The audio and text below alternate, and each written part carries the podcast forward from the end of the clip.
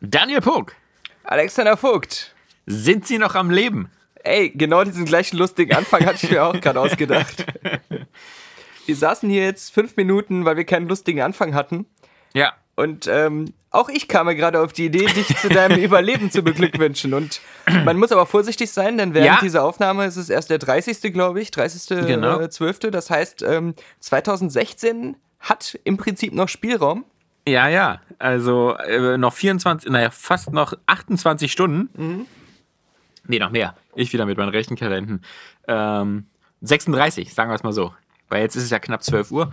36 Stunden hat das Jahr 2016 noch einen von uns dahin zu raffen. Naja, es wäre ein Scheißjahr zu sterben für uns, weil wir Ja. dann auf einer langen Liste berühmter, einflussreicher, Ja, ja. wichtiger Menschen so wirklich noch die Randnotiz von der Randnotiz wären. Also da, da hätte ich dann Ja. lieber ein Jahr, wo ich ein bisschen höher in der Todesrangfolge auftauche.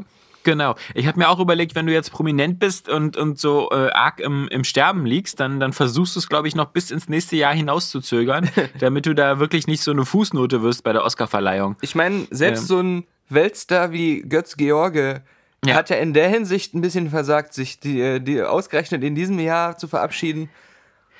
Ja, äh, weiß nicht, in, in Deutschland, glaube ich, ähm, Ja, in Deutschland, klar, bei Markus Lanz bist du dann natürlich in der Sendung am, am Ende des Jahres. Ja. Das, ist, Ja. das ist klar.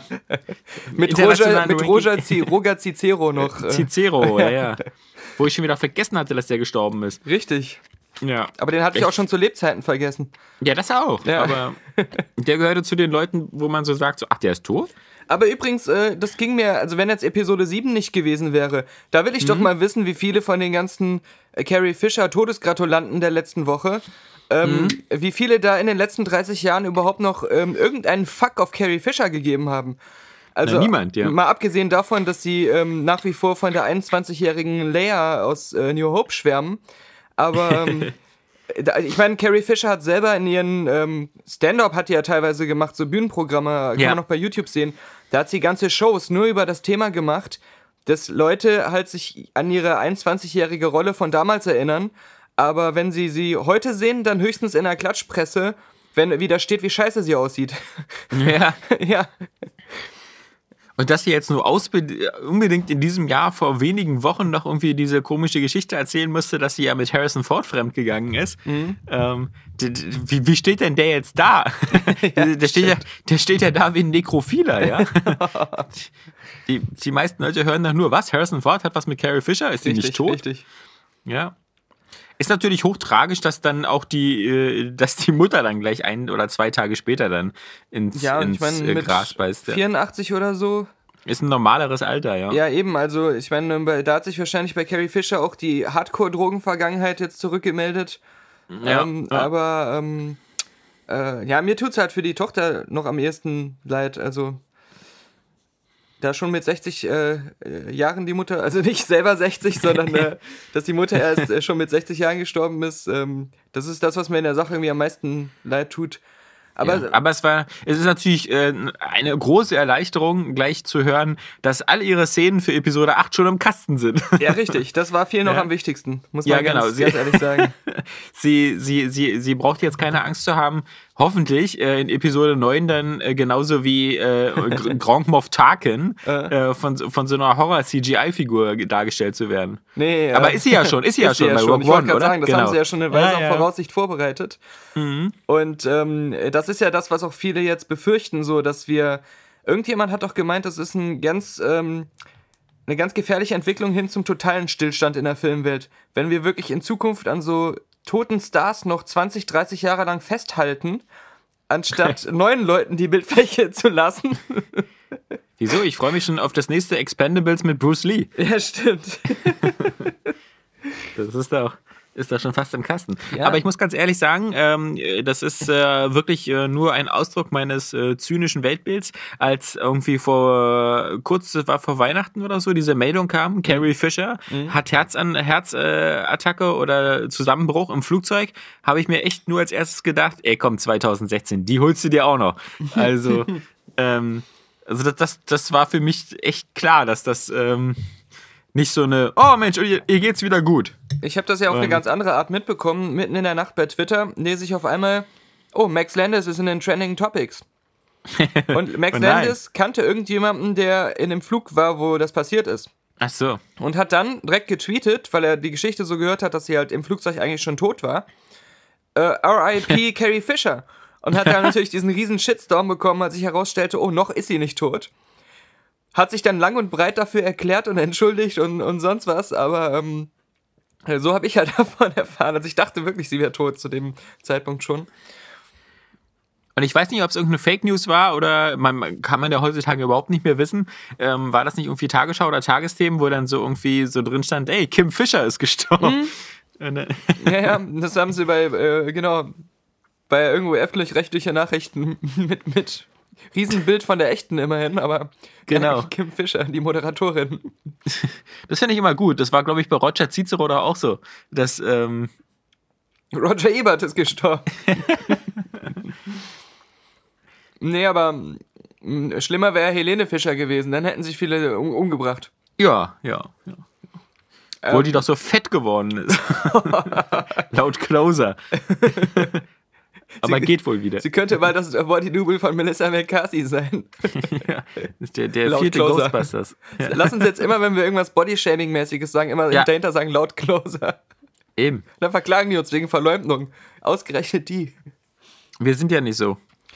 Nee. Ähm, Aber ich muss also ähm, äh, ist, äh, von, von der Hinsicht äh, natürlich äh, schade, weil ich habe erst seit Episode 7, weil ich mich da auch gefragt habe, hey, was hat Carrie Fisher in den letzten Jahren so gemacht, habe ich erst vieles mitbekommen, was ich halt verpasst habe, so irgendwelche coolen Interviews und coole Ja. Artikel, die sie gesch- oder Interview äh, äh, diese Stand-up-Geschichten und sowas.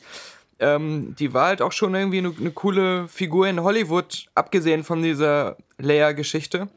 Aber ich kann, vielleicht weil es in dem Jahr auch gehäuft Stars waren, die man selber mochte oder die äh, die Leute aus der eigenen Generation und den Generationen drumherum so krass äh, abgefeiert haben.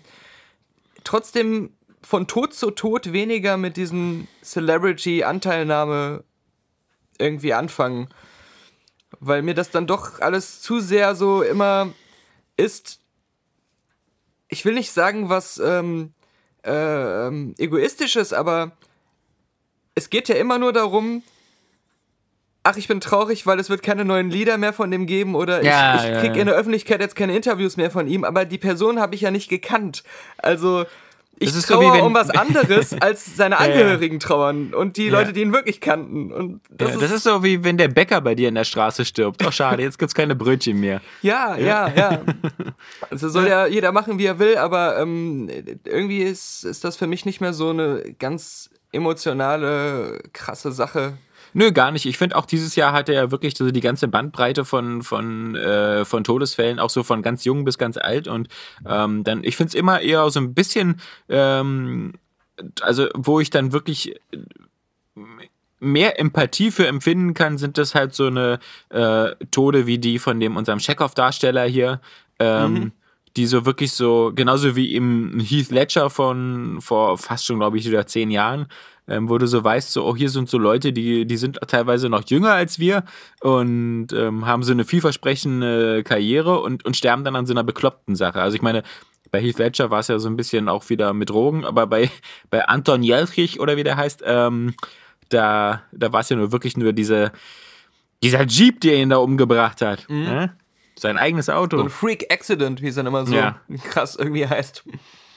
Eben. Und das Ja, sind so die eben. Sachen, Ja. wo man, wo man sagen kann, so, ach, das äh, ist aber jetzt wirklich schade, ähm, so im wahrsten Sinne des Wortes. Aber das, Ähm, das hätte einem, wenn man da jetzt einen Artikel gelesen hätte über jemanden, den man gar nicht kennt, dem das passiert, hätte Ja. man ähnlich gedacht, so äh, krass, das ist aber echt äh, wie, sehr dumm gelaufen. Äh, das wünsche ich aber keinem oder sowas. Ja. Ähm, ja, ich meine, das ist ja diese, diese, diese ein bisschen Bigotterie in dieser, in dieser Medienwelt, dass man natürlich sagt, so, oh, das ist aber schade, dass der gestorben ist. Aber von den zwölf Leuten oder so, die im Berliner Weihnachtsmarkt gestorben ist, würdest du niemals einen einzelnen rausnehmen und sagen, so, oh nee, das war jetzt aber auch ähm, so unglücklich, da an dem Tag am Weihnachtsmarkt zu sein und von so einem Laster überrollt zu werden. Obwohl ich, obwohl ich diese, ähm, diese Sache, die du ja auch schon bei, auch bei anderen solchen Sachen, solchen Katast Unglücken oder, oder Anschlägen zu Recht genannt hast, diese sofortigen Beileidsbekundungen der unterschiedlichen Politiker und so weiter, Ja. diese formell vorformulierten Standard äh, Dienst nach Vorschrift ähm, Mitleidsbekundungen, Ja. ob die jetzt ernst gemeint sind oder nicht, aber man weiß halt, sie kommen, man weiß genau, wie sie lauten werden. Ähm, so ähnlich ist es für mich auch inzwischen, wenn man Twitter oder Facebook aufmacht, nachdem irgendeine bekannte Person gestorben ist. Das stimmt schon, immer diese 1000 oh, RIP und sonst was. Ich habe da noch teilweise keinen Bock mehr. Also als, als Carrie Fisher gestorben ist, habe ich echt den ganzen Tag lang nicht mehr bei Facebook reingeguckt. Toll. Weil ich- Hat sie dir auch noch versaut den Tag, Ich, ja? ich brauche jetzt nicht noch von jedem das nochmal bestätigt bekommen, dass sie tot ist. und, ähm, und von jedem nochmal ähm, äh, so. Jeder will mir jetzt nochmal sagen, dass es ihn, dass er da Anteilnahme ähm, hat ähm, für Prinzessin Lea, aber meistens für, wirklich für Prinzessin Lea, nicht, Ja, eben. nicht für Carrie Fisher. Ja, aber ansonsten ähm, muss ich schon sagen, ähm, bin ich mal gespannt, ob äh, 2017 diese Schlagzahl beibehalten kann. Ich habe ja auch überlegt, so ein bisschen ähm, nochmal, weil das ja nur wirklich der, der letzte Podcast ist äh, in diesem Jahr, nochmal so ein bisschen so Jahreshighlights oder sonst was rauszufischen. Da muss ich ganz ehrlich sagen, bei dem, bei dem Kinojahr fällt mir das zugegebenermaßen total schwer, weil ich einfach jetzt mittlerweile so zeitversetzt gucke. Also die meisten Filme immer erst, wenn sie so im Home-Release erscheinen, dass ähm, ich all die, die jetzt richtig abgefeiert werden, also ob das jetzt natürlich vor allem äh, Arrival? The Arrival ist, ähm, die, das ja nur wirklich alle lieben, ähm, aber auch selbst so eine Sachen wie meinetwegen noch La La Land oder so. Ähm, Na gut, ich glaube, der läuft noch gar nicht bei uns. Ja, genau. Äh, Oder halt aber auch sowas wie äh, Deepwater Horizon und sowas, Mhm. was ich so alles ähm, prinzipiell total noch interessant finde. Ähm, oder selbst so eine deutschen Sachen wie den Toni Erdmann, ja. Ja. Ähm, äh, die, die, die gucke ich alles erst nächstes Jahr. Mhm. Und deswegen äh, verzerrt sich mein Bild auf 2016 so als eins der eher schwächeren und blöderen Kinojahre, weil ich A, für mich selber so keine, diese, dieser Kingsman-Überraschung habe, sprich, ähm, Popcorn Mainstream Kino, was mich positiv überrascht, sondern für mich hat Popcorn Mainstream Kino im besten Fall in diesem Jahr geliefert, was man sich verspricht, also so wie Civil War zum Beispiel, dass ähm, so dass in den Händen von dem Marvel Team bei Disney da nicht schief geht, weißt du, das äh, setze ich mal so schon fast voraus. Deswegen hat mich das jetzt nicht so extrem aus dem Pushen gehauen. Ich meine, bei vielen Top Ten Listen ist das ja mit dabei, aber ich finde eher das so, so solide und gut. Und all die anderen Sachen halt, ob das jetzt äh, Ghostbusters waren oder, oder Batman wie Superman oder Suicide Squad oder all diese anderen großen ähm, Filme dieses Jahr waren für mich echt eher äh, im Fall von Ghostbusters vielleicht gerade noch so ganz okay, aber der Rest halt ähm, schon ziemlich, ziemlich enttäuschend. Und das bleibt dann halt so hängen, weißt du, so wenn dich so im, im Jahr davor halt so auch, auch so, ich bin ja sowieso eher dem Mainstream verhaftet, aber da war halt sowas wie Kingsman und auch gerade das ähm, A World Beyond oder so fand ich halt auch so sehr, sehr, sehr gut. Fehlt mir das dieses Jahr, weil ich die vermutlich erst alle im nächsten Jahr sehe und mich dann ärgere, ähm, wieder das alles so mit so einer Verzögerung zu gucken. Ich habe jetzt gerade in den letzten Wochen viel nachgeholt, weil ich jetzt Genau, natürlich ja, viel ja. im Kino war.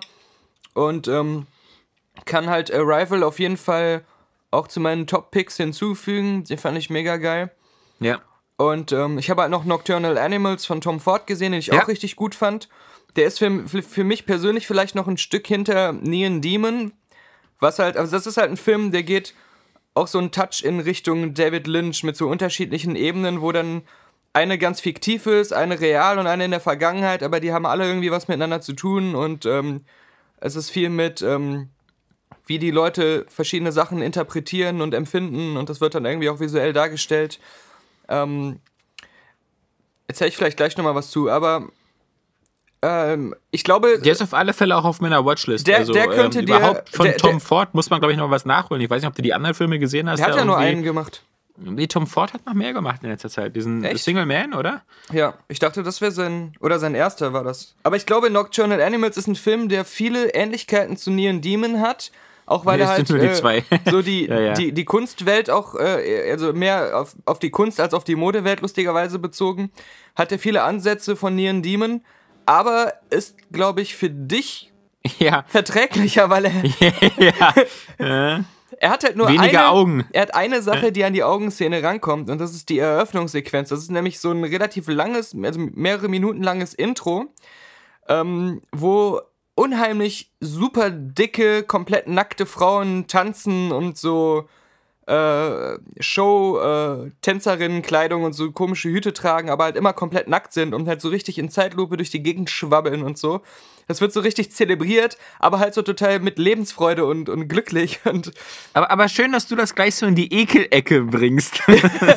so, so, das ist ungefähr so, wie ja, wenn man ein Auge auskotzt. Was, was ich jetzt auch nicht ne? so ekelhaft fand mit dem Auge. Aber, ah, ja. aber, oh, aber die dicken Frauen, wa? Nee, ja, ist bei dir ich Schluss. meine, äh, in der mhm. Hinsicht, dass es dem, ähm, dem was die, äh, der Mainstream und die, die Medienwelt eigentlich ähm, vordiktiert, was schön und was nicht ekelhaft ist, das kontraktiert diese Intro-Sequenz halt komplett. Ja, aber das kontraktiert auch die gesamte Werbekampagne von Duff in den letzten zehn Jahren. Ja, also stimmt, das genau. ist, ist, ja schon ist schon fast wieder so ein bisschen äh, Mainstream, so die, den normalen Moppelkörper äh, gut zu finden. Also, aber das sind halt als normal würde ich jetzt nicht bezeichnen. aber ähm, Tom Ford hat das auch mal erklärt. Ähm, in dem Film geht es halt auch viel, so, so wenn man das interpretiert, um solchen perfekten oder was einem so als das äh, bessere Leben äh, immer erzählt wird, was das ist, dem so hinterherzulaufen und dadurch das, was man wirklich will, ähm, zu verleugnen. Ja, und diese, diese dicken Frauen am Anfang meinte er, das wären halt so Leute, die dieses, was in der Öffentlichkeit als schön oder, oder normal gilt, die haben das einfach komplett über Bord geworfen und sind aber glücklich so.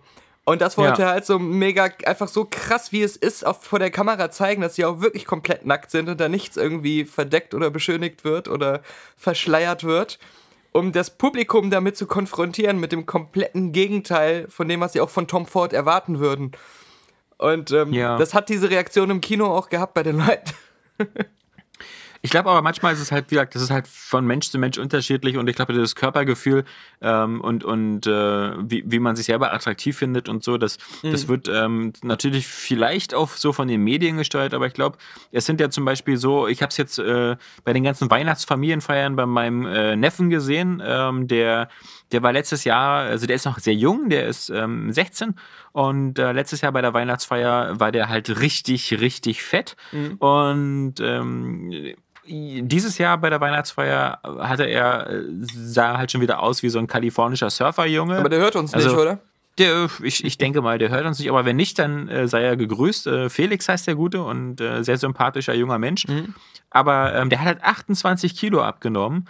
Und er, für sich selber meinte er, also er, er, interessiert sich ja auch für ein Medizinstudium und sowas, deswegen hat er natürlich gesagt, ja, weißt du, kannst ja jetzt auch schlecht Medizin studieren und dich dann selber so in dem Sinne ungesund gehen lassen. Und er fand es halt auch einfach schon ganz gut, einfach wieder diese, und das ist halt, wenn du so jung bist, geht das ja noch recht schnell, ja, äh, einfach wieder diese körperliche Fitness herzustellen. Ja, ich habe ja auch mal 100 halt selber, Kilo abgenommen, weißt du ja. Ja, ja, ja, 150, ja. Du, du hattest ja diese Rolle bei Austin Powers hm. als, als Fat Bastard. Ja, richtig. Und äh, danach hattest du ja dann wieder diese Christian Bale Maschinist-Rolle übernommen. Nee, auf, ähm, aber auf jeden Fall, was, was, was, was, was Kino angeht, ähm, wollte ich halt sagen, ich sehe das genauso wie du, was die Blockbuster angeht, also das, das Sommer-Blockbuster-Kino besonders. Hat ja. im besten Falle das geboten, was man erwartet, wo man auch. Aber meistens, äh, meistens noch weit drunter. ja, genau, und so, äh, genau. Ja, ja. Also im besten und, Falle und genau, und die meisten Filme waren dann halt eher äh, belanglos bis enttäuschend.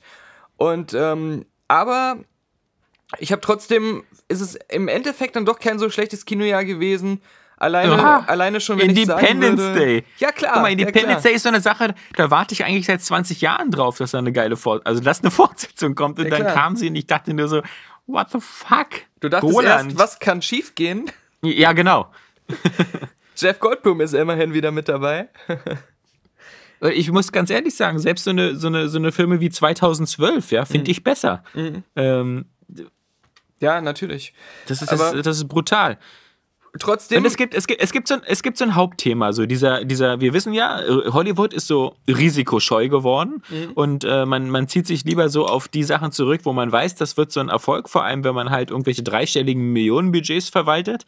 Ähm, aber was, was dieses Jahr extrem aufgefallen ist, und das führt uns vielleicht gleich nochmal zu diesem neuen Trailer, der jetzt die Woche erschienen ist, ist ähm, dieses, dieses schablonenhafte, ähm, sich immer zu gucken, okay, was hat jetzt den, den Teil 1 ausgemacht? Und ich finde, das ist mittlerweile zu so einer Pest geworden, ähm, die, die, die früher äh, von, von, von großen Hollywood-Regisseuren auch noch umgangen worden ist. Weil du hast ein gutes Beispiel, finde ich immer, ist James Cameron mit seinen Aliens oder Terminator 2. Das waren ähm, Filme, die, die in beiden Fällen äh, eine Fortsetzung waren aber äh, die immer gesagt haben, okay, wir wollen jetzt alles erstmal in dem einen Fall viel größer und, und, und, und spektakulärer machen, so wie bei Terminator. Aber auf der anderen Seite auch, hey, hier mit dem Twist, der, der eigentliche Terminator wird jetzt gut. Das im heutigen, so in der heutigen Rückbetrachtung könnte man sagen, das ist ja sehr originell.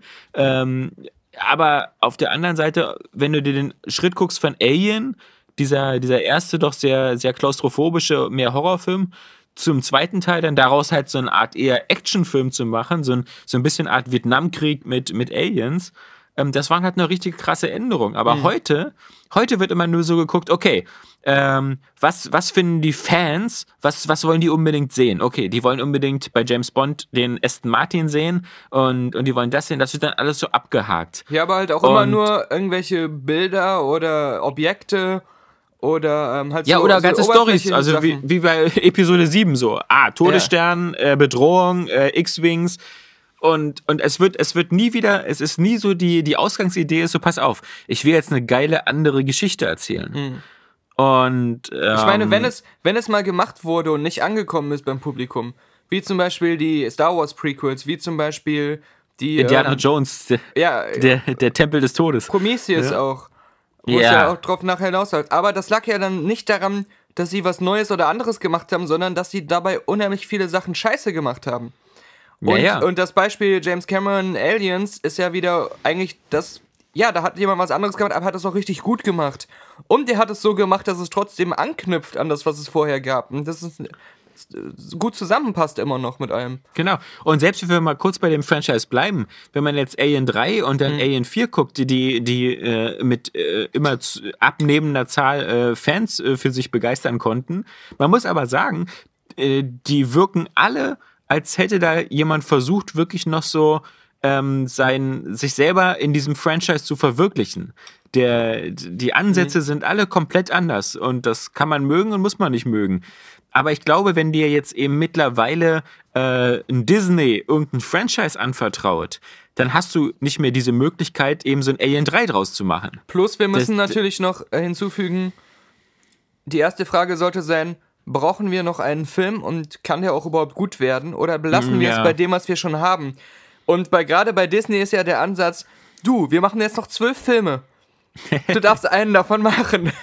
Ja. ob, das, ob du das für sinnvoll hältst oder nicht. Da kommen wir noch elf danach. Na gut, aber, aber ich muss sagen, also äh, auf der anderen Seite muss ich Disney da in Schutz nehmen und sagen, für das, was sie aus dem MCU, also aus dem Marvel-Universum gemacht haben, da äh, finde ich, haben sie mindestens denselben äh, Level gehalten, den gute Fernsehserie halten. Ja, mhm. also äh, mit diesen sehr abwechselnden Heldenwelten und die waren halt nie richtig doof. Und solange die das so weitermachen und dann neue Helden einführen, alte rausnehmen oder so, finde ich, können die das auch so machen. Dann ist es auch legitim zu sagen, so alle zwei, alle zwei, Quatsch, jedes Jahr zwei Filme oder so, so rum. Ähm, Mich nerven ja eh, dass es so viele andere gibt, die das auch machen wollen. Genau. Aber so ja, grandios viel schlechter. Also nicht nur mhm. DC, sondern jetzt auch ähm, Harry Potter, also fantastische Tierwesen habe ich ja auch geguckt. Genau, ähm, erzähl doch mal, da wolltest du ja. Ähm, ich, da bin ich ja auch gespannt drauf, ja. Es, es gibt immer so einzelne Momente, ähm, die dann halt einfach nur wieder an das alte Harry Potter erinnern und das ist dann immer so ganz nett. Ähm, Gerade wenn diese Tierwesen mal wirklich in Aktion irgendwo sind oder so Sequenzen, die in diesem Koffer stattfinden, wo ja nochmal so eine komplette Welt drin ist. Das Wie schlägt sich unser gemeinsamer Freund Stephen Hawking da drin? Ja, es ist so ganz okay. ähm, der einzige, für den das wirklich embarrassing ist, das Ganze ist halt Johnny Depp, der da auch drin vorkommt. Ähm, Wusste ich gar nicht. Ziemlich am Ende erst und ähm, der aber so kaputt aussieht und so äh, als wenn er auch wie, wie bei Tusk halt, wie bei Kevin Smith, als wenn er so mal ja. kurz Zeit hätte, am Set vorbeizuschauen. Da haben sie ihm schnell eine lustige ähm, Gesichtsfarbe, lustige Haare gemacht und dann ist er wieder weg. Ähm, Mehr kriegt er bestimmt gar nicht mehr hinzuzeigen. Es gibt mal kurz Momente zwischendurch, die einen wieder daran erinnern, warum man damals die Harry Potter-Filme gern geguckt hat. Das, mhm. das, ist, das ist so das Gute. Ansonsten ist der Film über weite Strecken einfach sehr einfallslos, eintönig und langweilig. Aber das Schlimmste und das ist, ähm, also er ist insgesamt einfach so, so generisch, man braucht ja gar nicht groß drüber reden. Aber mhm. es gibt eine Szene, das fand ich erschreckend, das hat mich auch im Kino schon echt irgendwie verwundert, aber auch ein bisschen verärgert. Da heißt es dann, oh, ähm, Sie haben da äh, was falsch gemacht, das verstößt gegen die Regeln vom Zauberministerium. Sie werden jetzt auf der Stelle hingerichtet. also kein Witz. Und die sitzen auch in so einem Verhörraum, in so einem sterilen. Und das, ich dachte so, Moment, kurz habe ich aus Versehen auf Sophie Scholl geschaltet. Die letzten Tage der Sophie Scholl, was ist denn hier los? Kommen Sie mal mit, Sie werden jetzt hingerichtet. Und dann, Ja, das ist es äh, tut uns so leid. üblich da. Ja. Die eine, die hingerichtet werden soll, arbeitet in diesem Zauberministerium und die Leute, die sie dann äh, zur Exekution bringen, sind auch ihre Freunde, die das Urteil und alles, dieses Schnellgerichtsverfahren überhaupt nicht hinterfragen, sondern so sagen, naja, kann ja jeden treffen. und dann haben, kriegen die alle so einen Zauberstab an den Kopf gehalten und dann kriegen die so ihre Erinnerungen aus dem Kopf gezogen und die Ja. werden dann in so ein Wasserbecken gelassen, die Erinnerungen. ja bei, bei Dumbledore. Über dem Wasserbecken schwebt so ein ähm, Eisenstuhl, so ein, wie der so ein Hinrichtungsstuhl halt aussieht. Und das ist auch so eine riesige, weiße, sterile Hinrichtungszelle, die da schon bereit, die da schon einer vorbereitet hatte, bevor das Gerichtsverfahren überhaupt losging. Und ähm, dann sollen, dann, jetzt kommt das, das super Perverse an der Sache. Dann sind die Erinnerungen in diesem Wasser und dann sieht dann eine so ihre Mutter aus den Erinnerungen und die sagt dann so, komm Kind, komm, setz dich hier hin, alles wird gut. Und dann versinken die irgendwie in dem Wasser und, und sollen da halt drin sterben. Und Ja. welcome to the wonderful world of wizards. Äh, Ja. enjoy. Ja, das, Zauber, das Zauberministerium scheint da so irgendwie wie das, äh, wie, das, wie das Imperium bei Star Wars strukturiert zu sein. Eben. Wo man auch so für die kleinsten Fehler und Vergehen na, eben hingerichtet wird.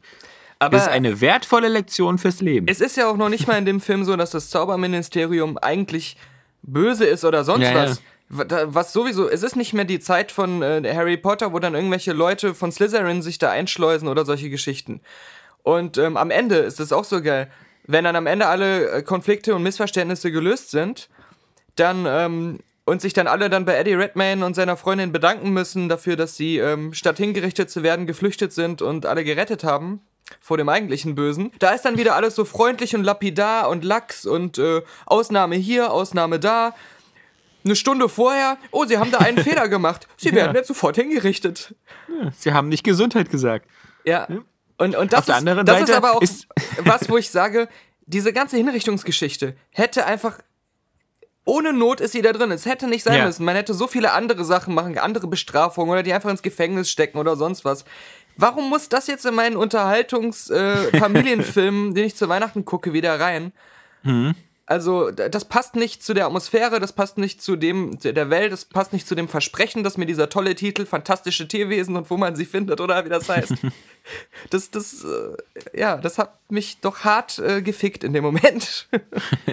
Aber wir haben da schon festgestellt, dass das Harry Potter-Universum sowieso so ein Ort ist, an dem ein Menschenleben nicht viel zählt. Ja? Wenn man denkt, wie, wie andauernd da die Kinder in Gefahr gebracht werden an dieser Schule, ähm, das würde man ja, da würde man ja niemals sein eigenes Kind hinschicken. Ja? Also bei, äh, da muss es wieder so beim Trimagischen Turnier ertrinken oder so oder von irgendeinem Troll im, im Klo überfallen werden, den irgendwie keiner auf dem Schirm hatte oder sowas. Und dann, dann kommen irgendwelche Dementoren durch die Gegend geflogen, ja, die da frei rummachen dürfen. Was das ist ich- ein gefährlicher Ort. Was ich nicht kapiere ist, warum setzt sich jemand hin und sagt, okay, wir wollen jetzt drei weitere Harry Potter Universumsfilme machen. Okay. Nee, fünf. oder fünf. Statt, anstatt zu sagen, wir nehmen den ganzen Zauber, den ganzen Spaß von Harry Potter, Nein. haben diese, Spaß. diese äh, Tierwesen, dieses Tierwesenbuch, auf Ja. dem das basiert, hat ja auch keine Geschichte. Das ist ja wirklich so eine Art Sachbuch über die verrückte Tierwelt des Harry Potter Universums. ja. Und ähm, wir nehmen das und machen so eine Filmreihe über jemanden, der um die ganze Welt reist und diese krassen, verrückten Tiere einfängt und erforscht. Und dabei erlebt er allerhand verrückte Sachen, die einfach Spaß machen. Niemand kommt auf diese Idee. Alle kommen nur auf die Idee, wir erfinden so eine komplett neue Story, die total düster ist, die so Ja. voll, voll, äh, voll ist mit Hinrichtung und irgendwelchen ähm, Nazi-artigen ähm, Ermittlern eines Ministeriums, das versucht, Fröhlichkeit zu unterdrücken und äh, ein Krieg könnte mit den Muggel entstehen. Das muss so ganz düster und an der Schwelle zur Vernichtung der Welt sein. Das ist, das ist wieder alles, was denen einfällt. Also, das kotzt mich irgendwie an. Ich habe aber mit meiner Familie zum Beispiel zu Weihnachten mir einen anderen Film aus dem Regal gekramt, der etwas älter ist, der auch total schlechte Wertungen hat, aber der uns allen Spaß gemacht hat. Und zwar war das äh, die Reise zur geheimnisvollen Insel. Ähm, das ist so irgendwie, der heißt so Journey 2. Es gab ja wohl irgendwie vorher so die Reise zum Mittelpunkt der Erde mit Brandon Fraser. Ach, dann ist es aber, der mit The Rock dann. Genau, das mhm. ist der mit The Rock und auch Michael Caine irgendwie als als ähm, äh, noch äh, Nebenrolle und ähm, der war echt äh, runder gesunder Spaß für die ganze Familie mhm. und ähm, das einzige was mich gestört hat war dass der wieder so offensichtlich auf ein 3D Release ausgelegt war mhm. ähm, aber äh, so ein paar wieder Ping Pong Effekte hatte aber ansonsten war der echt äh, eine ganz coole Sache und ähm, der ist halt wirklich so da stirbt keiner, da ist alles, da sind auch keine Gefahren so richtig brutal und das ist so ein lustiger, bunter Abenteuertipp und der hat dir echt allen Spaß gemacht und The Rock hatte einen geilen, einen geilen Spruch, der, der musste ich so laut lachen. Ähm, da schmiert sich sein Sohn, äh, äh, als sie da auf der Insel sind, holt er aus seinem Rucksack so eine Sonnencreme raus, ja. Und The Rock guckt ihn so an und meint so, Schutzfaktor 100? Sag mal, drückst du da auf die Tube und dann kommt ein Pullover raus? und und ähm, das fand ich witzig. Und da muss ich noch sagen, ich habe zu Weihnachten dieses Jahr zwei Filme zum ersten Mal in meinem Leben gesehen, die mhm. sonst jeder gesehen hat. Und äh, die sind auch interessant wegen der Fortsetzungsgeschichte. Ich habe nämlich zum ersten Mal in meinem Leben Kevin allein zu Hause gesehen. Ach so. Ähm, hatte ich vorher noch nie gesehen, weil als der, als der rauskam, war, fühlte ich mich dafür schon zu alt. Da war ich ja so 14. Und ähm, deswegen, und als der dann danach irgendwann, wenn der mal im Fernsehen kam oder so, habe ich den einfach ignoriert, weil ähm, ich, ich wusste ja, worum es ging und ich wusste ja, man kennt ja bei solchen Filmen, die so, ein, so einen starken Popkultur-Impact haben, äh, hat man schon das Gefühl, man kennt die Hälfte ja schon aus entweder aus, aus Satiren oder aus ähm, Zusammenschnitten oder sowas. Mhm. Und den, den, ersten fand ich halt äh, auch richtig cool. Auch wenn, wenn es ein bisschen, bisschen befremdlich war, wie, wie krass sie da im Hause McAllister miteinander mal alle reden am Anfang, ja. Du Idiot, du Schwachkopf, Idiot, Idiot und ganz schön krasser Ton da zu Hause. Ähm, aber das Interessante war halt, dieses, dieses ganze Grundkonzept, was ja dann in der Erwachsenenversion bei Spectre nochmal zu sehen ist. Nee, Quatsch, bei, nicht bei Spectre, bei Skyfall. Ja, ja. Aber ähm, die Fortsetzung dann hatte ja auch so wirklich wieder so, das war, die, die war schon so der erste Vorbote für das, was wir jetzt so in den 2000er Jahren haben. Dieses wirklich so ganz krasse, okay, wir, wir machen jetzt äh, an so einem neuen Ort. Aber auch da muss er wieder, wieder so das, weißt du, wieder dieselben Bookmarks so abhaken. Diesmal ist es nicht so ein verrückter, weißt du, diese Sache mit dem, mit dem Nachbarn. Mhm. Der hat ja diesen alten Nachbarn mhm. mit der Schneeschippe und das ist im ersten Teil echt super sentimental, fand ich gut gemacht, wie der denn in der Kirche trifft und der erzählt dann so, naja, er spricht nicht mehr mit seinem Sohn und er kann seine Enkelin hier nur so in der Kirche sehen, wenn sie singt. Alles Jetzt super. Ist es die Vogelfrau. Super, Jetzt ist es die Vogelfrau und, mhm. und, und, und, und das, das ist wieder so, so, so eine typische Sequel-Krankheit. Der, der alte Mann mit der Schippe, der war irgendwie in diesem Universum noch halbwegs oder auch im realen Universum, mit zu dem kann man so eine Beziehung herbauen, weil jeder kennt so einen verrückten Nachbarn. Oder, oder weißt du, so eine, so eine komischen alten, grantligen Leute. Mhm. Aber die Vogelfrau kommt doch direkt aus Mary Poppins. Mhm. Ja, das, das, die, die hat doch schon gar kein, gar kein, ähm, gar keine Bodenhaftung mehr in ich der mein, ganzen normalen Welt. Ich habe es genau richtig gemacht. Ähm, ich habe erst den zweiten Teil gesehen im Kino. es war irgendwie Weihnachts-Heiligabendfilm, wo ich mit meinen Großeltern und meinen Eltern und meinem Bruder reingegangen bin und äh, noch jung war, sehr jung war und ähm, hab, ähm, fand den dann auch cool und lustig und so und hab danach den ersten geguckt und fand den dann auch direkt besser aber ja, ja. dadurch, dass ich den ersten nicht kannte, war das alles so voll die verrückte, neuartige Idee. nee, aber als ich den jetzt vor kurzem irgendwann nochmal so nebenbei im Fernsehen gesehen habe, den zweiten, äh, dachte ich auch, oh, eigentlich ist er sogar richtig schwach. Und äh, gerade sowas wie diese Vogelfrau ist ja im zweiten Teil auch so, dass man von Anfang an, selbst wenn man den ersten nicht kennt, eigentlich schon merkt, ja, dass sie nur so wirkt und dass sie eigentlich gar nicht so ist, wie er das jetzt wahrnimmt. Und äh, das wirkt so durchsichtig, viel durchsichtiger alles. Und es gibt, finde ich, so den, den, den, den guten Unterschied, den finde ich so Sequels, ähm, die so dieselbe Handlung haben, umschiffen müssen. Und zwar, das ist so dieses, was ich finde, Stopp langsam 2 macht das einfach ziemlich perfekt, weil äh, ich finde so diese Tatsache, dass er da an diesem Flughafen ist und wieder, die, wie kann dieselbe Scheiße demselben Kerl zweimal passieren, mhm. das nehme ich sofort mit und glaube alles, ja. Mhm. Da, ähm, da, da finde ich halt so, oh, kann halt wirklich so sein. Aber die Tatsache, dass, dass ähm, sie jetzt nicht wiederholen können, dass äh, wieder in seinem Haus eingebrochen wird und er wieder äh, zu Hause allein gelassen wird, dass das dann so umgeswitcht wird, dass er die erste Hälfte des zweiten Teils so in New York alleine äh, klarkommen muss, was er ja schafft, dank Papas Kreditkarte. Aber in der zweiten Hälfte dann so sagt so, okay, äh, ich, ich gehe jetzt so in den Actionheld-Modus und ich muss dieses Kindergeschäft davor bewahren, von denen aus. Also weißt du, es ist ja nicht so, dass er in dieser, ja. in dieser, in dieser Sturb langsam beschränkter Räumlichkeit und ich, ich muss jetzt hier mein Heim verteidigen drin ist, sondern er, er, er schwingt sich dann zu so einer Art äh, elfjährigen Robin Hood auf, der sagt so, oh nee, äh, die wollen das Kind, das Geld für das Kinderkrankenhaus stehlen, da, da, aber ohne, nicht ohne, da kommen sie erstmal an mir vorbei, ja.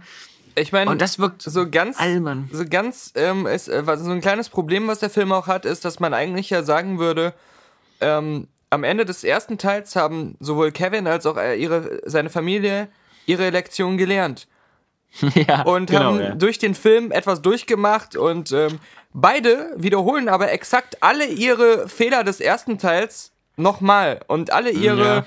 ihre ähm, Entwicklungen sind scheinbar wieder komplett rü- rückläufig gewesen.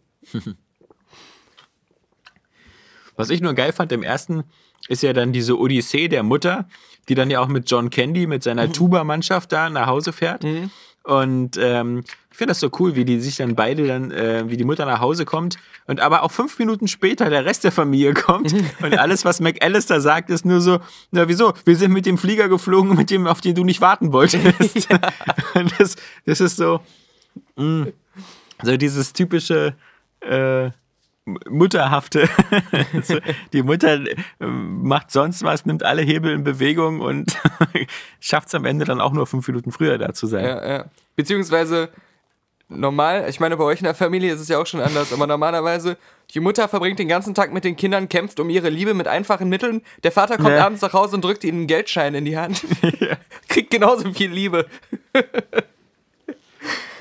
Ja, und dann immer, also wirklich, dann ist ja bei, bei Kevin allein zu Hause 2 noch im Abspann irgendwie dieses so, Kevin, du hast 1000 Dollar ausgegeben für Room Service.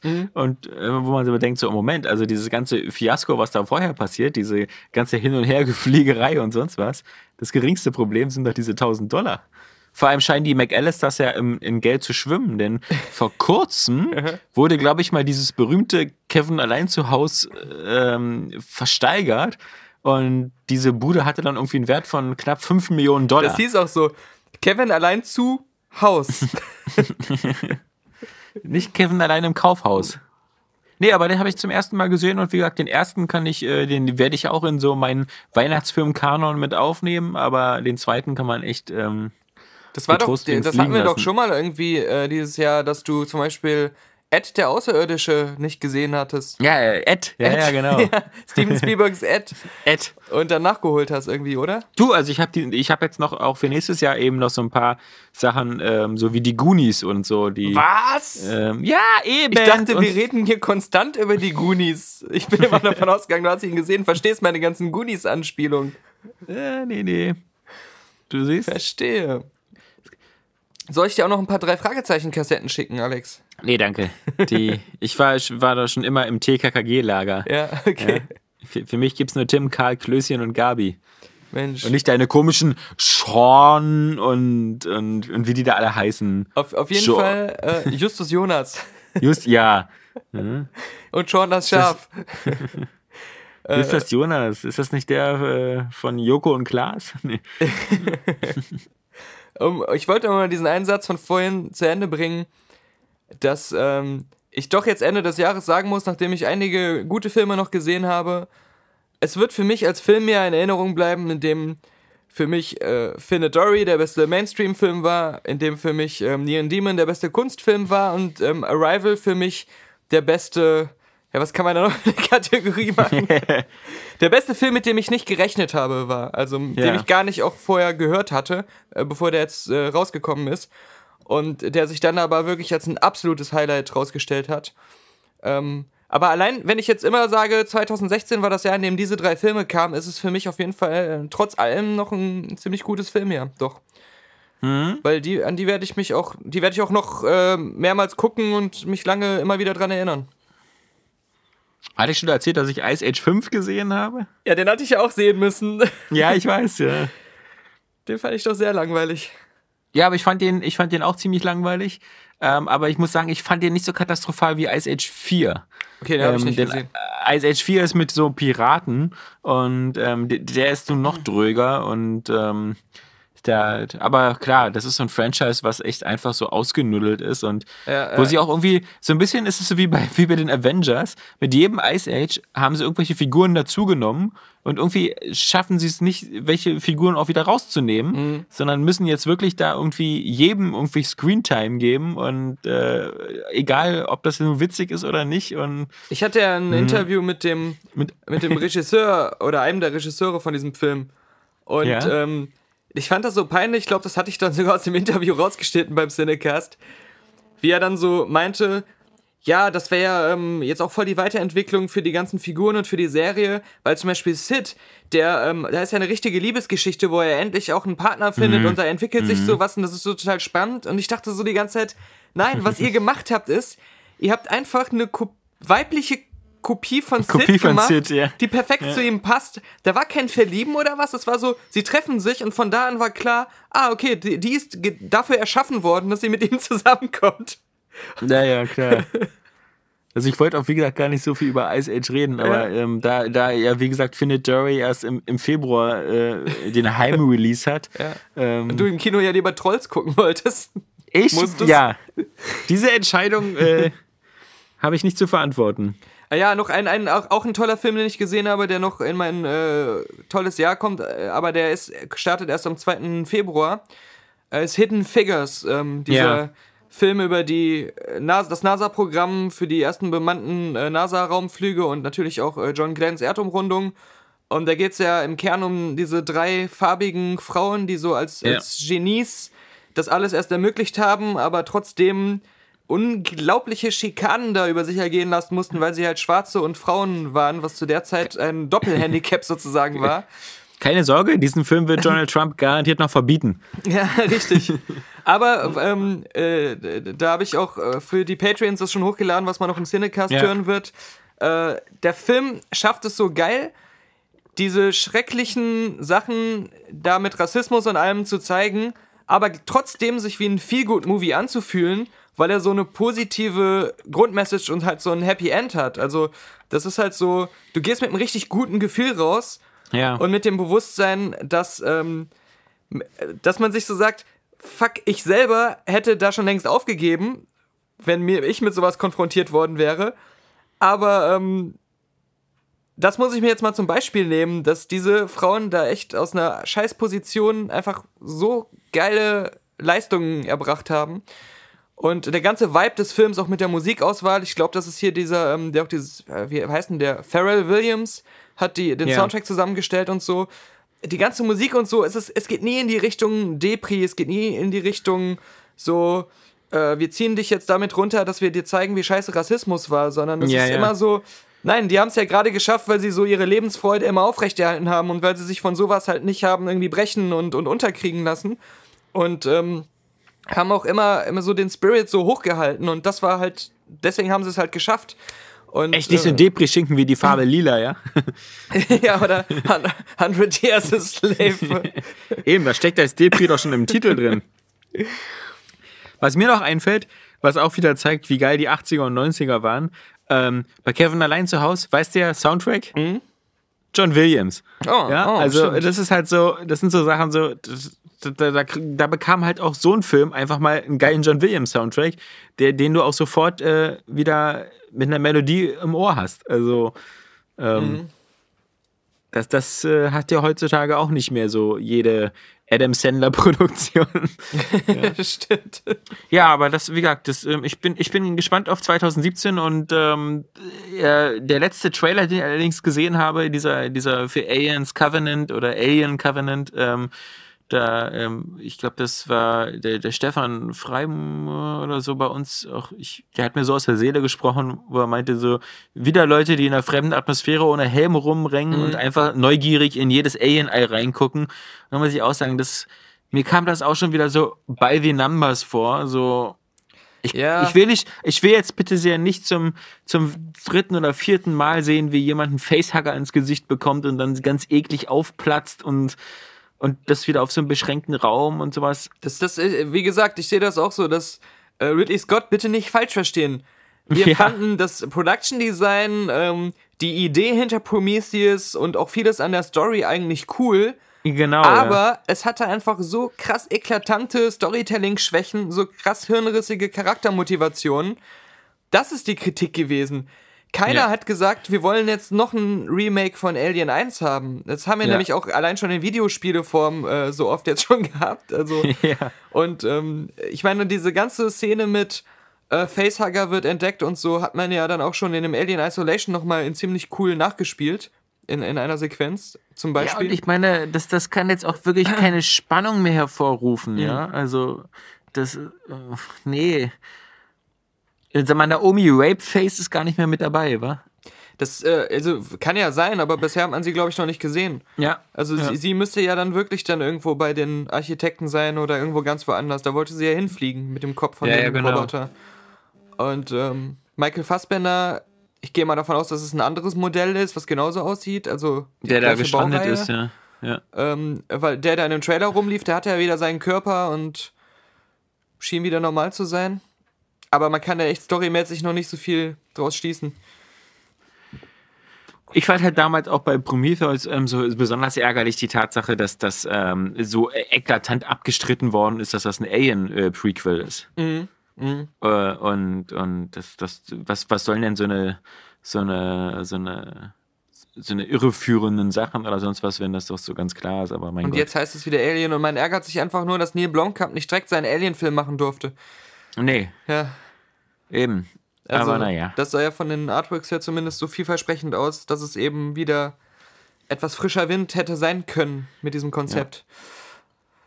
Ja, ähm, ja mal gucken. Mal gucken. Mal gucken. Wie gesagt, nächstes Jahr gibt es genug, genug ähm, interessante Sachen und man darf nicht vergessen, nächstes Jahr gibt es auch Kingsman 2. Mhm. und Ich bin auf jeden Fall durch Arrival äh, noch gespannter, doch jetzt wieder auf Blade Runner. Weil Okay. ähm, der doch echt so flawless ist und, und auch so. Arrival erreicht auch diese, diese Tiefgründigkeit und diese vielen Interpretationswege, was man daraus auch auf das normale Leben so schließen kann an philosophischen Ansätzen und sowas. Ähm, dass ich dem das zutraue, dass er dieses äh, Level, was halt Blade Runner 1 in der Hinsicht hatte, ähm, hinbekommt. Also es ist ein Regisseur, dem ich das extrem zutraue.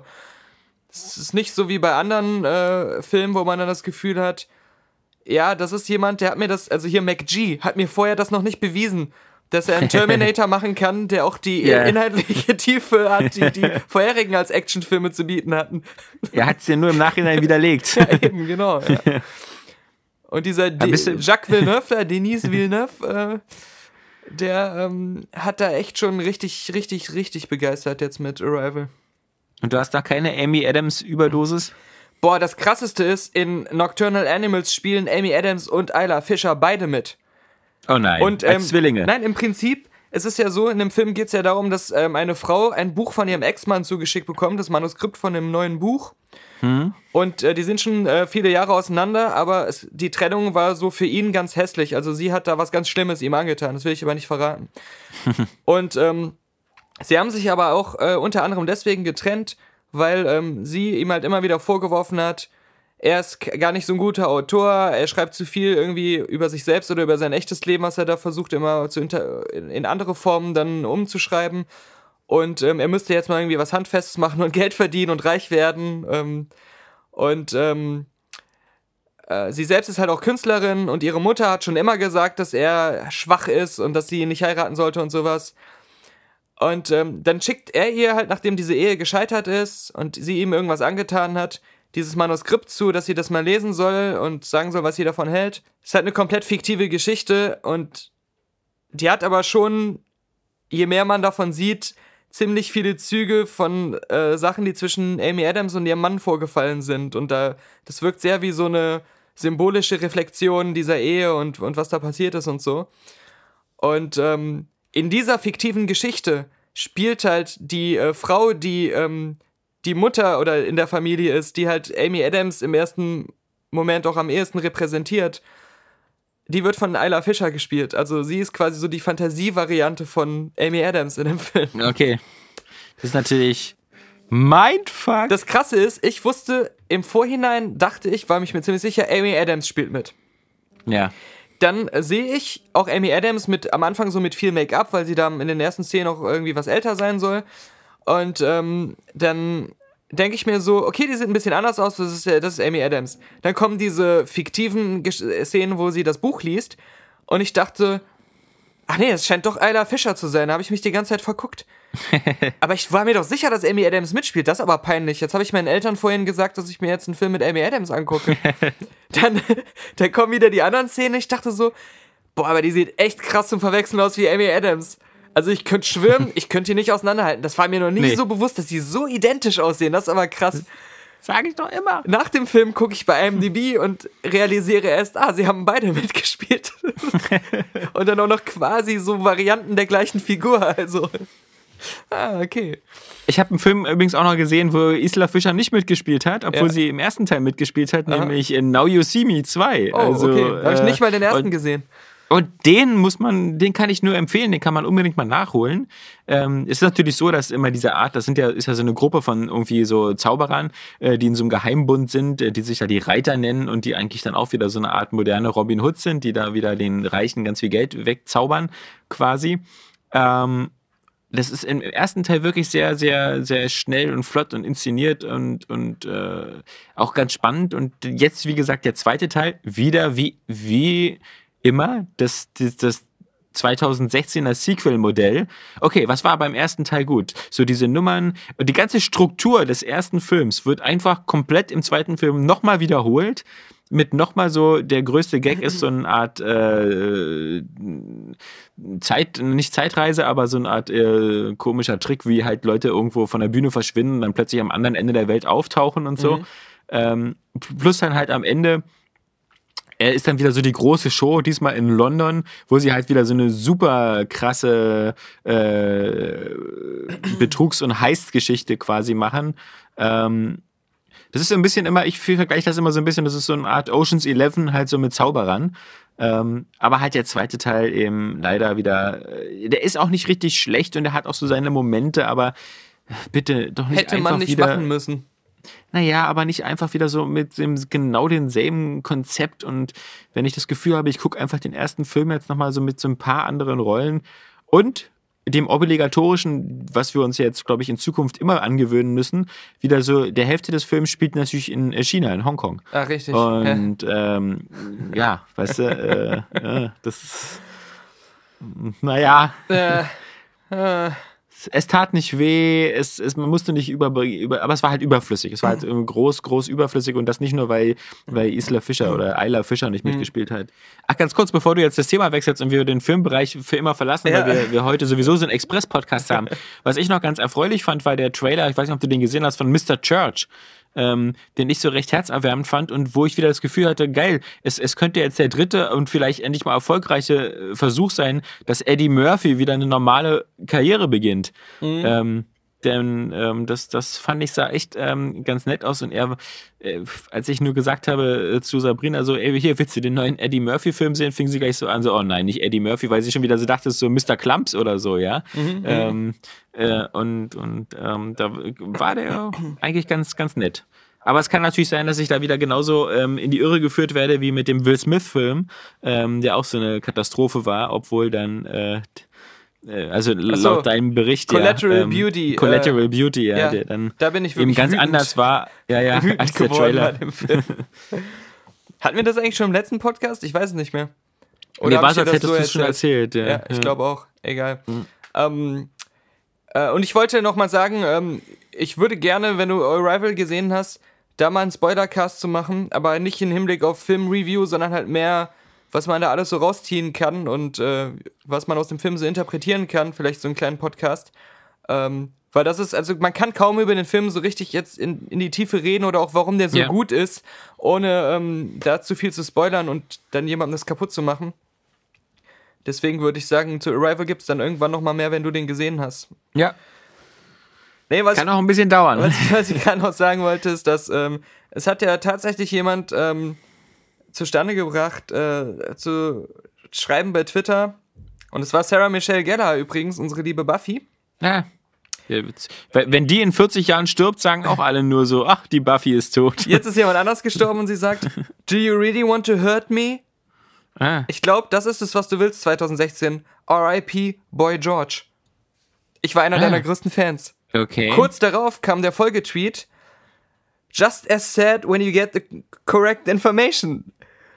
R.I.P. George Michael. So. Thank you to everyone who corrected me. It's still ja, so ja. sad. Das, das ist halt so, wenn man so von der Trauer übermannt ist, dass man die Namen durcheinander bringt.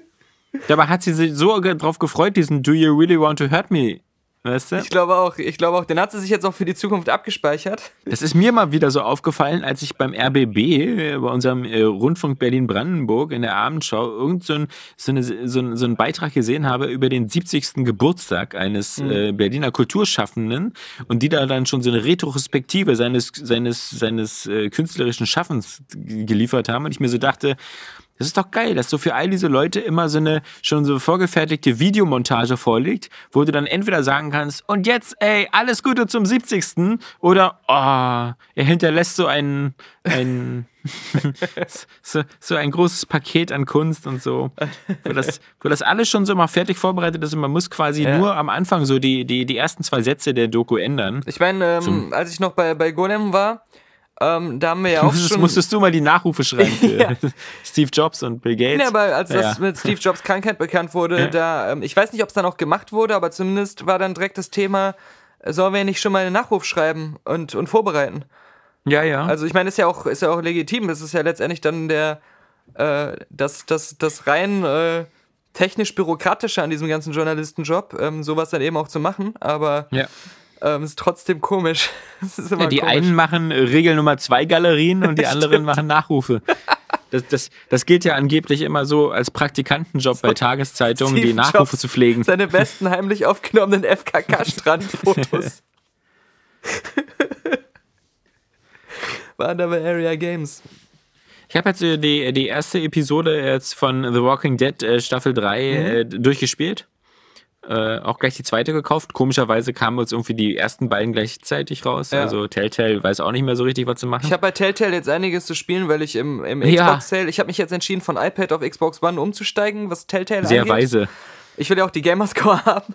Ja, das Ruckeln kannst du dir auch auf dem Xbox angucken. Es gab jetzt so echt dieses äh, Gesamtpaket mit Walking Dead äh, Season 1 und 2 und noch irgendwas von Telltale. Äh, The Wolf Among Us und bestimmt. Ja, äh, so ja. genau, das, was ur ursprünglich mal irgendwie richtig 1000 Euro gekostet hat. Das war jetzt mhm. ganz krass irgendwie auf 20 oder so reduziert. Das habe ich mir erstmal direkt alles geholt. Ähm, äh, und dann habe ich mir jetzt noch einzeln dazu geholt: äh, Batman Season 1 und ähm, Game of Thrones ja. Season 1, weil die auch genau. echt 5, 6 Euro für die ganze Season waren. Ähm, das, das werde ich sicherlich auch irgendwann mal dann nachholen. Am besten würde ich mit Borderlands anfangen. ja, das sagen viele, das sagen viele. Ja, das ist echt das Beste. Und Game of Thrones, finde ich, ist äh, ziemlich dröge und öde, aber für, wenn man wirklich so aus der, in der Serie drinsteckt, dann freut man sich zumindest da fast alle Hauptfiguren da mal so als, als Figur anzutreffen. Mhm, mhm. ähm, aber es hat halt ein ziemlich blödes Ende. Okay. Ähm, äh, ich hatte, als ich, als ich mal reingespielt habe, dann da fand ich es auch schon okay. Da hatte ich aber nur das Gefühl, also so ein bisschen halt dieses, dieses äh, Fanservice-Problem. Ja, ja. Im Grunde stark. ist das jetzt auch so zusammengebastelt aus Game of Thrones Story-Elementen, die ich schon kenne und wo ich auch schon ziemlich gut vorhersehen kann, was immer jeweils passiert, weil das halt sehr Game of Thrones typisch immer abläuft. Ja. Ähm, aber es ist ganz nett, Sachen wiederzuerkennen. ja.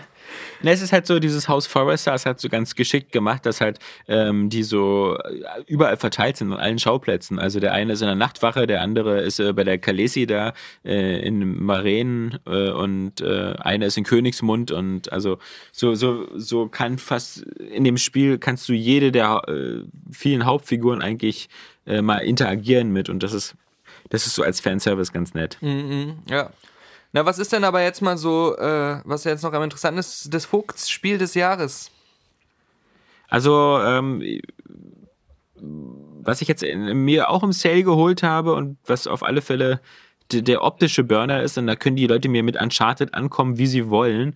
Oder es gibt ja sogar irgendwelche Leute, die dann auch mit Doom ankommen, aber ähm, Battlefield äh, One, mhm. ähm, das, das hat mich einfach nochmal wieder wirklich äh, weggehauen. Ähm, was, was mhm. grafisch, was, was Grafik angeht. Ähm, das, das äh, habe ich jetzt nochmal jetzt in, in den Tagen jetzt hier die Kampagne gespielt und wenn du da mit den Doppeldeckern irgendwie über den Alpen fliegst und so und das einfach dich so fotorealistisch an den Arsch fickt, das ist wirklich schon ziemlich. Das möchte ich auf einem T-Shirt haben. ja. Fotorealistisch in den Arsch gefickt. Ja, aber das ist Der wirklich brutal gut aussehend, auch, auch diese, die ganzen anderen Sachen. Aber für mich ähm, Spiel des Jahres, äh, also ich kann dir sagen, äh, Publisher des Jahres kann ich dir sagen. Das mhm. ist für mich auf alle Fälle Square Enix. Ich finde, die haben so dieses Jahr so das breiteste Spektrum an, an Spielen und auch an guten Entscheidungen rausgebracht. Also auch wenn jetzt so ein Deus Ex ähm, vielleicht nicht so perfekt war, wie ich mir das gewünscht habe, aber eben so eine Sachen wie Hitman, Final Fantasy 15 mhm. ähm, oder, oder Dragon Quest, äh, Builders und sowas, die hatten also für mich wirklich so die, die breiteste Palette. Man muss ja auch sagen, mit dem Hitman-Episodenkonzept haben sie was ausprobiert mit so einem AAA-Spiel. Was ja auch ähm, äh, gar nicht so schlecht war, soweit ich ge gehört habe. Ja. Und ähm, sehr gut sogar, ja. Genau, und, ähm, und auch sinnvoll war für diese Art von Spiel sowieso. Und, ähm, und dann bei Final Fantasy die Sache, die auch bei Jimquisition war, mit diesem umfangreichen Nachpatchen und sogar noch Story verbessern nachträglich und sowas. Ähm, wo dann auch auf das Fanfeedback gehört wurde und sie wirklich versuchen, mit, mit großen Updates kostenlos da äh, sogar inhaltliche Sachen zu verbessern. Ähm, das fand ich auch irgendwie, kennt man gar nicht ja, von Publishern, ja, ja. von diesen geldgierigen Monstern. Deswegen, also ähm, das, das, das so als, als Gesamt-Line-Up, so fand ich, hatten die so mit die besten Titel. Und ähm, ich meine, am meisten Zeit dieses Jahr habe ich, glaube ich, verbracht immer noch mit The Witcher. Mhm. Das war also auch für mich äh, das, das beste Spiel des Jahres 2016, war das beste Spiel des Jahres 2015 und so weiter. Ähm, ansonsten, äh, ja. Also.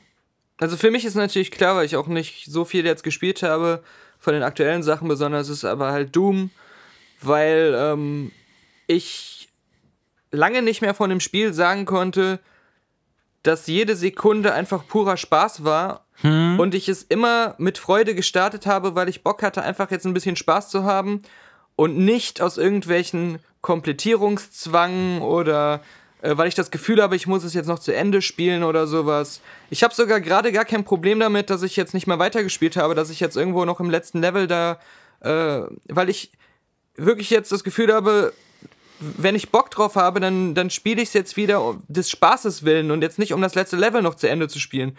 Und wenn ich das letzte ja. Level zu Ende gespielt habe, dann werde ich es auch jederzeit wieder starten, wenn ich Bock auf ein bisschen Spaß habe, unabhängig davon, dass es jetzt ne, wie oft ich die Kampagne schon gespielt habe oder wie, wie, wie oft ich ein Level schon gesehen habe, das wird es immer, immer wieder geben, dass ich Bock habe, ach, ich spiele jetzt nochmal zwei Level Doom. Einfach so, einfach nur um Spaß zu haben. Und mhm. das habe ich lange nicht mehr gehabt. Also gerade so dieses, wenn man was eigentlich schon durchgespielt hat, dann wirklich noch Bock haben, da mal wieder hin zurückzukehren. Ja, aber ansonsten zum Beispiel war das für mich echt wieder so dass, die Nachwehen des letzten Jahres, weil so bei den westlichen Rollenspielen gab es äh, eigentlich fast nichts Neues. Ähm, da, da warte ich nur wie ein, freue mich wie ein Schnitzel halt auf Mass Effect Andromeda, weil einfach wieder ein neues Mass Effect da ist, was mhm. ja auch schon wieder fast vier Jahre her ist. Ähm, und äh, ansonsten habe ich halt eben auch da wieder so, zum Beispiel bei den, bei den äh, Third-Person-Action-Adventures oder so, da fand ich halt dieses, also Gears of War fand ich nach, nach zwei, drei Stunden habe ich keine Lust mehr gehabt, das weiterzuspielen. Ähm, das äh, Uncharted habe ich durch, Uncharted 4 fand ich auch technisch beeindruckend, hat mich bloß spielerisch überhaupt nicht mitgenommen. Und als ich dann dieses Jahr wieder angefangen habe, nochmal auf der PS4 jetzt Rise of the Tomb Raider zu spielen, ist mir halt wieder eingefallen, wie geil das ist. Aber mhm. das wäre äh, Rise of the Tomb Raider wäre für mich halt wieder so das, das Beste der Action-Adventure-Plattformer 2016. Aber das ist halt eigentlich schon 2015 erschienen damals. Mhm. Ähm, ja, weißt du, das ist äh, ganz pervers. Bei den Rennspielen muss ich sagen, äh, Forza Horizon 3 hat für mich diese Krankheit dieser Überperfektion. Mhm. Es ist alles so glatt gelutscht und alles so super, dass man echt einfach irgendwie gar keine Lust mehr hat, was in diesem Spiel zu machen, weil es ist so, es passt sich so an dich an. Es ist ja auch nicht so, dass du jetzt seit Ewigkeiten kein neues Forza oder überhaupt ein Forza Horizon hattest. Also ja. ähm, als, als Forza-Spieler, der sich die alle holt, hast du ja bald so einen Sättigungsfaktor wie ein FIFA-Spieler, habe ich den Eindruck.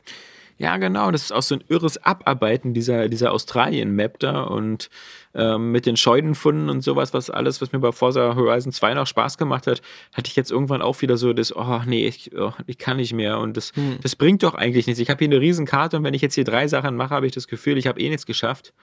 Ähm, was ich aber, was mich richtig geärgert, also zwei Sachen haben mich ja richtig geärgert, weil ich da wirklich einfach nur so die 60 Euro verballert habe, war natürlich einmal No Man's Sky, ähm, was ich so maximal zwei Stunden gespielt habe. Wobei ich aber mit realistischer Einschätzung mir das hätte vorher ausdenken können, wie, sich das Spiel so anfühlt. Mhm. Und halt ähm, Watch Dogs 2, weil das halt irgendwie so, so mich auch so so überhaupt nicht von den Figuren anmacht. Mm, mm. Und das, das habe ich, das ich wirklich selten gehabt, dass ich so diese, diese ganze Pseudo-Hacker-Crew-Scheiße so unsympathisch finde. Ähm, gar nicht mal die Hauptfigur, aber dieses, diese, diese, diese, diese diese auf, auf so eine komische MTV-Art, ja, das genau. so wie MTV in den 80er, 90ern war, dieses so pseudo-coole mit den Schnitten und diesen Zwischensequenzen, das, das turnt mich so ab, dass ich da kaum Interesse habe, das weiterzuspielen. Plus dann eben noch diese unausgegorene wir sitzen zwischen den Stühlen, was so die Stimmung angeht. Du kannst hier zwar so irgendwelche Taser-Waffen in deinem 3D-Drucker basteln, ähm, aber im Grunde kannst du dir da auch so ein M16-Gewehr machen und einfach jeden abknallen in dem Spiel. Mhm. Und das wird überhaupt nicht so, ähm, weißt du, ein GTA oder auch ein Mafia bringt die Typen so hin, dass man so sagt, okay, das sind so recht geile Charaktere, aber ich kann es auch verstehen, wenn sie jetzt einfach hier irgendwelche Leute abknallen. Mhm. Aber diese, diese Happy-Go-Lucky-Leute da bei, bei Watch Dogs 2 wirken halt so, als ob sie so wie so, so Penela sind, die so Schulstreiche machen. Mhm. Und das lässt sich nicht in so einer Open World vereinbaren, wo du da auch wieder jedem den Kopf wegpusten kannst. Und ich bin das, halt immer sehr allergisch auf sowas, äh, ähm, egal wie gut das Spiel ist wenn so ein riesen kommerzielles Massenprodukt, was so vom Grundgerüst her, egal wie, wie viel besser das jetzt auch als andere Ubisoft-Spiele ist, vom Grundgerüst her, es ist genau das Gegenteil, dieses Produkt Watch Dogs. Der, das erstens, ja. ja, ja. Äh, überhaupt diese Watch Dogs-Sache ist, ist komplett das Gegenprodukt von Untergrund-Hacker-Mentalität. Die mhm. nehmen sich aber die Motive, die nehmen sich so irgendwelche Sachen, die sie da so oberflächlich rausziehen, pappen das auf ihr dickes Kommerzspiel drauf. Und das ist sowas für mich, das fühlt sich immer falsch an, egal wie gut sie es machen. Deswegen ja, ja, habe ich immer schon mit Watch Dogs so ein bisschen so ein inhaltliches, innerliches Problem gehabt. Und beim zweiten ist es durch diese MTV-Mentalität noch krasser geworden. Das fühlt sich noch verkehrter für mich an irgendwie. Und deswegen kann genau, ich dem Spiel keine faire Chance geben. Also nee, nee, aber zum Glück, also sonst ärgerst du dich nicht. Und bei mir war es ja auch noch so, dass ich dann auch diese, viele von den Gameplay-Mechaniken, turnen mich halt gar nicht an. Dieser andauernde Einsatz von Drohnen oder von ferngesteuerten Autos, um irgendwo, irgendwo irgendeine Schalltafel zu finden, mhm. ja. Da, da, da mag ich es halt lieber so wie, da bin ich halt einfacher, einfacher gestrickt, so wie bei Mafia 3, einfach durch die Gegend zu laufen, einfach jeden in den Kopf zu schießen. Ja, ähm, ja. Da muss ich mir keine Sorgen machen, wo da die richtige Schalltafel ist. also irgendeiner lässt mich schon rein. Was ich noch auch als ein Highlight des Jahres äh, ähm, erwähnen kann im Spielbereich, äh, ist äh, Pokémon Go natürlich. Es ist halt cool, dass es jetzt wirklich sowas gibt, was äh, mein Bruder, ich, meine Eltern alle mit der gleichen Begeisterung spielen. Und ähm, das war jetzt auch in der Weihnachtszeit äh, so ein mega Pluspunkt im Vergleich zu allen vorherigen Jahren, dass man da, alle hatten Bock, Ausflüge zu machen, alle hatten Bock, irgendwo mal rüber in eine andere Stadt zu fahren und ähm, da in einen Café sich zu setzen und Das, da war eine viel größere Begeisterung auf einmal. Und wieder ins Phantasialand. Ja, genau. Und ja, das ist sowieso dieser Abend im Phantasialand bei der, äh, beim Fest der Lichter. Das ist ja immer mein, ja Tradition mein euch, glücklichster ja. Tag äh, meines Lebens jedes Mal. Ja. Ich glaube, es gibt, es, dahin, es gibt doch nur einen. Dahin zu fahren ist auch so langsam so eine Art Lebenswerk von mir. Ja. Also sich dahin fahren zu lassen, weil es ist ja auch ein sehr einfach zu erfüllendes Lebenswerk, dahin zu gehen, sich das anzugucken. Deswegen habe ich das ausgesucht. Aber nur, Sie sollten sich mal überlegen, das kurze, aber geile Feuerwerk ist super, aber die Mini-Tanzshow vorher, die sollten sie streichen, weil das erinnert ein bisschen an den letzten Friedrichstadtpalast. Von der Story ja. her sowieso. Und dann äh, beim Tanzen, die Hälfte des Tanzes sind irgendwelche Leute in so riesigen Wuschelkostümen, Bärenwuschelkostümen, die sich kaum bewegen können. Die hüpfen dann nur von einem Bein aufs andere und wackeln ein bisschen mit den Armen. Äh, das hat dann immer was von, ähm, es kriegt hier nur Weihnachtsgeld, der Frittenverkäufer, der sich dieses Kostüm anzieht und mittanzt. Und dann auch so Sachen wie, da kommt dann irgendwann so eine Prinzessin in einer Eiskutsche angefahren Und äh, wer macht ihr die Tür auf und lässt die Leiter runter, damit sie aussteigen können? So ein schnöder Phantasialand-Mitarbeiter im Security-Jäckchen. Ja, also da, da hat er sein, Kostüm, hat sein Kostüm ja, vergessen. Da haben die, hat das Budget nicht mehr gereicht. Du Idiot, du hattest eine Aufgabe. Also das war so ein bisschen zum Fremdschämen, aber trotzdem, es lohnt sich immer wieder, nachts mit der Achterbahn äh, durchs Dunkle zu fahren und äh, sich das Feuerwerk anzugucken. Ich bin ja immer und so ein bisschen neidisch auf Ich bin ja immer neidisch auf euch Kölner, weil die können ja, man kann ja von Köln immer einfach in den Zug steigen und wäre in vier Stunden in Paris. Ja, stimmt. Also ich glaube, ich würde da jedes Jahr dreimal ins Euro Disney fahren. Ja, ja. Also das ähm, das ist schon wahr. Ich bin da überhaupt gespannt. Ich meine, bei euch in Köln jetzt, also du bist ja jetzt wieder in Berlin, aber in, in, in Köln, das Silvester dieses Jahr, glaube ich, äh, insgesamt 1500 Polizisten ja. im Einsatz. Deswegen fahre ich, ich auch glaub, am 30. abends nach Berlin. da kannst du, glaube ich, noch nicht mal mehr so einen Knallfrosch in die falsche Ecke schmeißen. Richtig, also, richtig. Hast sofort drei Laserpunkte im Gesicht. ja. Nee, aber ich, äh, ich muss sagen, äh, auch, auch, auch spieltechnisch, wie gesagt, da waren ähm, so ein paar nette Sachen dabei. Ähm, aber das deckt sich so ein bisschen mit dem Kinojahr. Aber ich bin halt wirklich sehr, sehr freudig erregt, was so das, das nächste Jahr angeht, weil ich kann mir nicht vorstellen, dass das, selbst wenn die jetzt mir ein Mass Effect abliefern, was so wie Dragon Quatch, Dragon Quatch, Dragon Age Inquisition ist, bin ich damit auch zufrieden.